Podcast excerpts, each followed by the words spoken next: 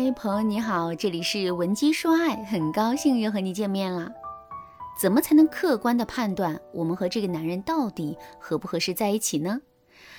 上节课我给大家分享了第一个判断标准，下面我们再接着来说第二个判断标准。跟对方在一起的时候，你不会感觉到由衷的喜悦和兴奋。有一句话是这样说的。爱一个人就像是感冒打喷嚏，他是藏不住的。即使你捂住了嘴巴，爱意也会从眼睛里流露出来。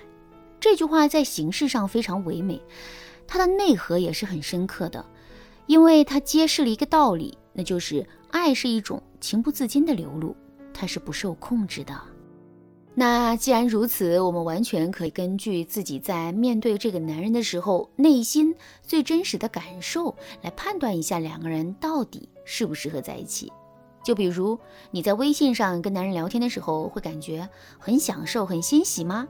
还是你感觉两个人的聊天很无聊，聊几句就想找借口终止聊天呢？再比如。你每次跟男人约会的时候，内心都会很期待吗？还是你们把每一次约会都过成普通的一天了呢？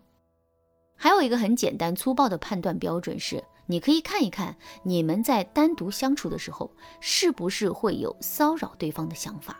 比如，你是不是会渴望跟他牵手、拥抱、接吻？他面对你的牵手、拥抱、接吻的时候，是不是很情愿、很配合等等？身体的本能会告诉你，你到底爱不爱他，以及你到底有多爱他。总而言之，就是一句话：感觉是骗不了人的。一首音乐你很喜欢听，那么你在听它的时候就会是沉醉；一首音乐你不喜欢听，即使你装出一副很喜欢听的样子，你的内心也肯定兴奋不起来。感情也是如此。观察你在跟这个男人相处的时候，内心最直接的感受，然后顺着这种感受，勇敢的得出最终的结论。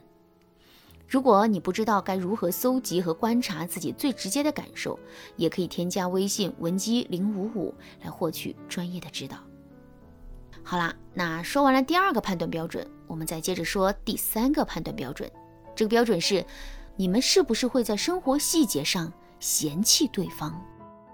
有句话叫“细节决定一切”，你可以通过细节看出一个人的人品，我们也可以通过细节发现一个自己不知道的真相。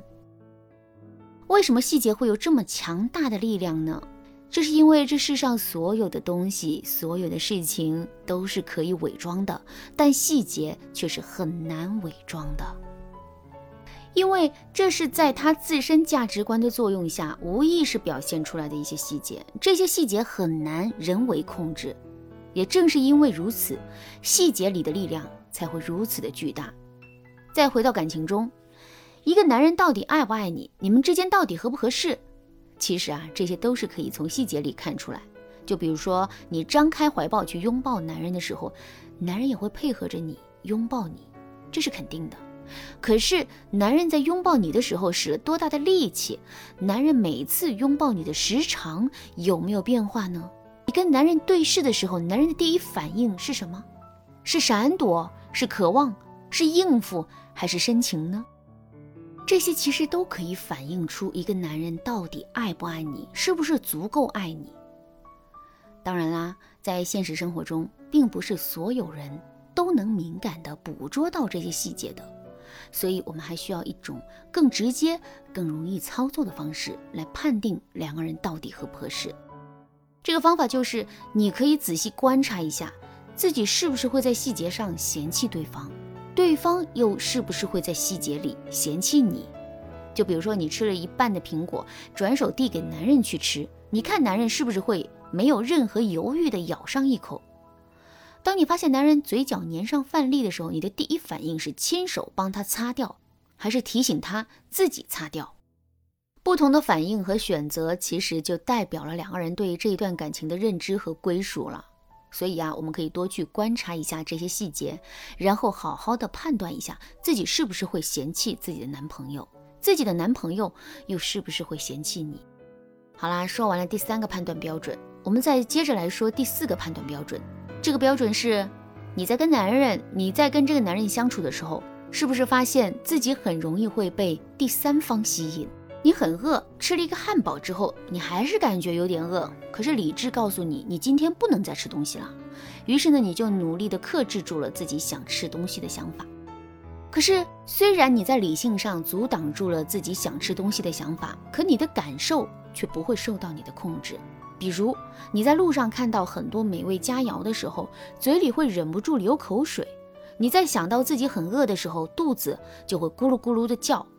其实这足以说明一个道理啊，那就是当我们内心的某种需求没有得到满足，或者是没有完全得到满足的时候，我们就会情不自禁的想要去满足它。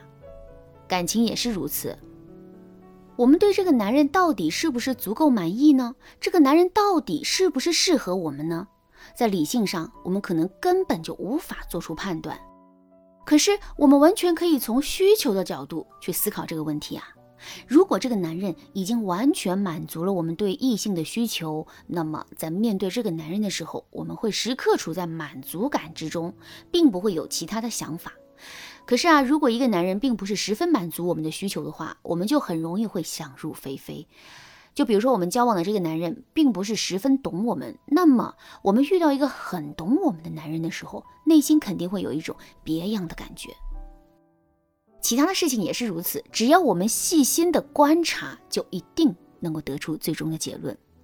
好啦，今天的内容就到这里啦。你对这节课的内容还有疑问吗？如果你也正在怀疑你跟自己的男朋友到底适不适合在一起，并且始终都无法得出结论的话，你可以添加微信文姬零五五来获取专业的指导。